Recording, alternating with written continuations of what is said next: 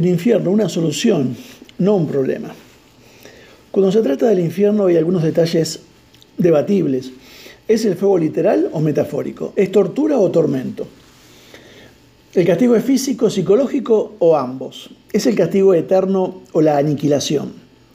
Nos concentramos tanto en debatir los detalles que perdemos de vista el panorama general.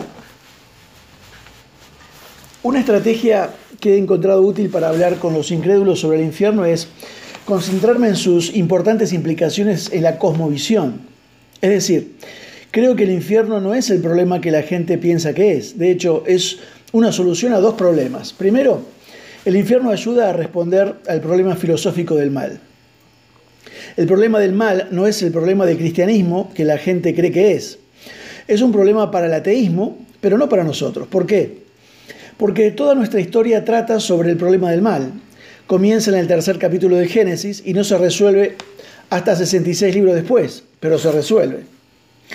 El cristianismo tiene mucho que decir en respuesta al mal. No entraremos en todo eso acá, pero una parte de nuestra respuesta más amplia es que al final el mal es derrotado. Todos los errores se corregirán, habrá un día de ajuste de cuentas. Los cristianos no deberían sorprenderse con el mal. Es parte de nuestra historia y nuestra historia aún no ha terminado. Se acerca el día en que todo el mal y el sufrimiento finalmente serán derrotados. Entonces, primero, el infierno ayuda a responder a un problema filosófico, el problema del mal. En segundo lugar, el infierno satisface nuestro anhelo eh, existencial de justicia. Mucha gente no tiene ningún problema con un Dios que perdona. El problema para ellos es que Dios castiga. Sin embargo, creo que esto podría ser un fenómeno occidental secular la mayoría de nosotros en el mundo occidental vivimos vidas protegidas, tenemos derechos, entre comillas, y cuando esos derechos son violados buscamos justicia en el gobierno. Cuando se produce una injusticia, acudimos a la policía, a los abogados, a los funcionarios del gobierno para arreglar las cosas.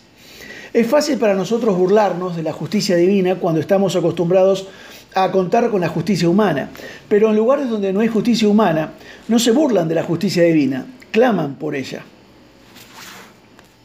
He estado leyendo a un teólogo de una universidad prestigiosa, se llama Miroslav Wolf. Es un teólogo protestante, pero de origen croata, que vio a miles de muertos y millones de desplazados en su tierra natal allá en Yugoslavia, cuando era Yugoslavia en la década del 90 del siglo pasado. Y nos pide que imaginemos dar una conferencia nosotros en una zona de guerra sobre cómo la retribución de Dios es incompatible con su amor. Él dice, entre sus oyentes los nuestros, dice, hay personas cuyas ciudades y pueblos han sido primero saqueados, luego quemados y arrasados, cuyas hijas y hermanas han sido violadas, cuyos padres y hermanos han sido degollados. Si Dios no estuviera enojado por la injusticia y el engaño y no pusiera fin a la violencia, Dios no sería digno de nuestra adoración. En su libro Es gratuito, Wolf dice también, aunque, aunque, aunque solía quejarme de la indecencia de la idea de la ira de Dios, llegué a pensar que tendría que rebelarme contra un Dios que no estaba o no estuviera airado. Al ver la mano del mundo, Dios no está airado a pesar de su amor. Dios está airado porque Dios es amor. Ese es lo que él dice. No hay incompatibilidad entre el amor y la justicia final.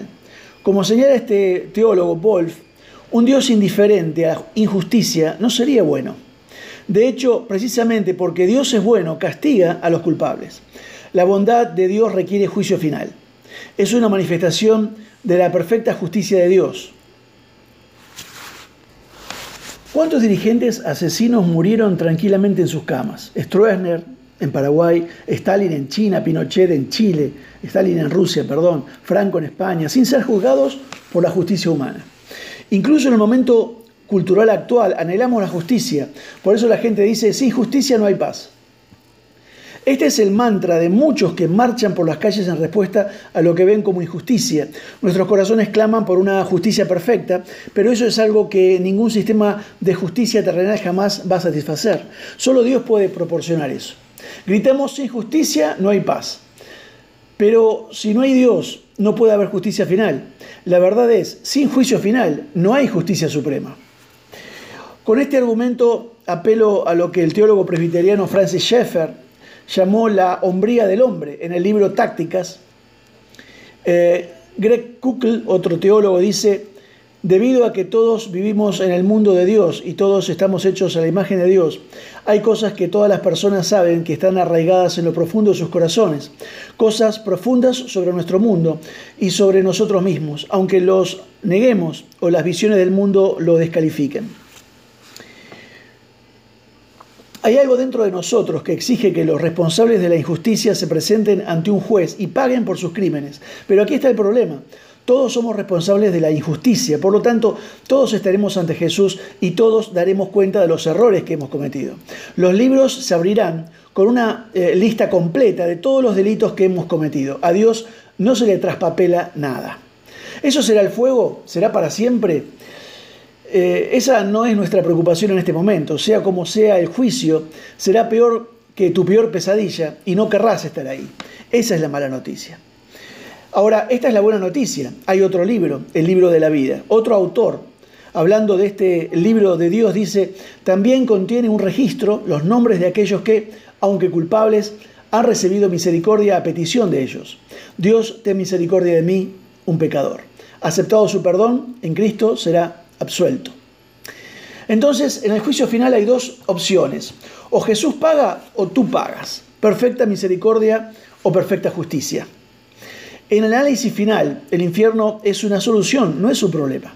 Ayuda a dar sentido a algo en el mundo y algo en nuestro corazón. Primero, ayuda a resolver el problema del mal en nuestro mundo. En segundo lugar, satisface el anhelo de justicia en nuestros corazones al explicar cómo se satisfará ese anhelo.